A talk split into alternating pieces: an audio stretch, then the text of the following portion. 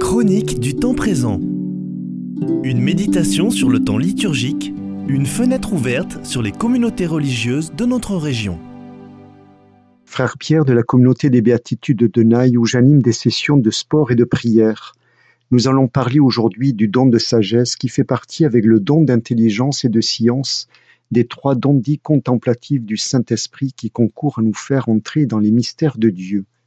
Le mot sagesse a comme étymologie le mot sapere, trouver du goût, savoir apprécier. On apprécie par exemple un beau paysage, une œuvre d'art.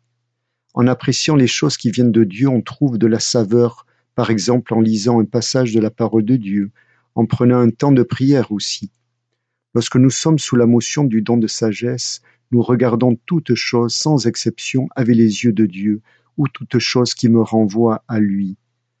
Le don de sagesse alors nous stabilise en Dieu, il nous donne un regard attentif et renouvelé sur le mystère de Dieu, en sa sainteté et en son amour. En favorisant l'union la plus intime à Dieu, le don de sagesse offre le terrain d'accueil aux grâces mystiques les plus profondes. Il en découle le goût des choses de Dieu. Parfois, et cela arrive, nous voyons les choses du côté de notre plaisir, de notre envie, voire de notre haine. Non, cela n'est pas l'œil de Dieu en nous. Si on n'est pas intime avec Dieu, on va regarder tout de travers, avec nos propres yeux. Il y a un aspect très important du don de sagesse. Il nous donne l'aptitude à saisir intuitivement la réalité la plus profonde de la vie de Dieu et de sa présence dans les êtres et leurs relations. L'amour devinant l'amour, la personne voit ainsi le degré de charité qui anime la personne ou les personnes entre elles. Écoutons maintenant ce que nous dit saint Jean-Paul II sur le don de sagesse. La connaissance de sagesse nous donne une capacité spéciale de juger les choses selon le critère de Dieu, dans la lumière de Dieu. Illuminé d'un tel don, le chrétien sait voir de l'intérieur les réalités du monde.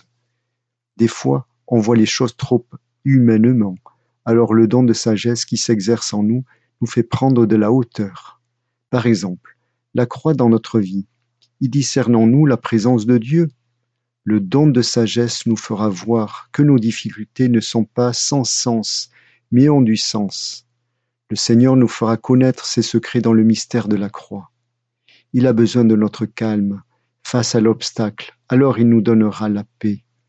Le fruit du don de sagesse, c'est la paix, et la béatitude qui lui est attachée est Heureux les artisans de paix, car ils seront appelés fils de Dieu.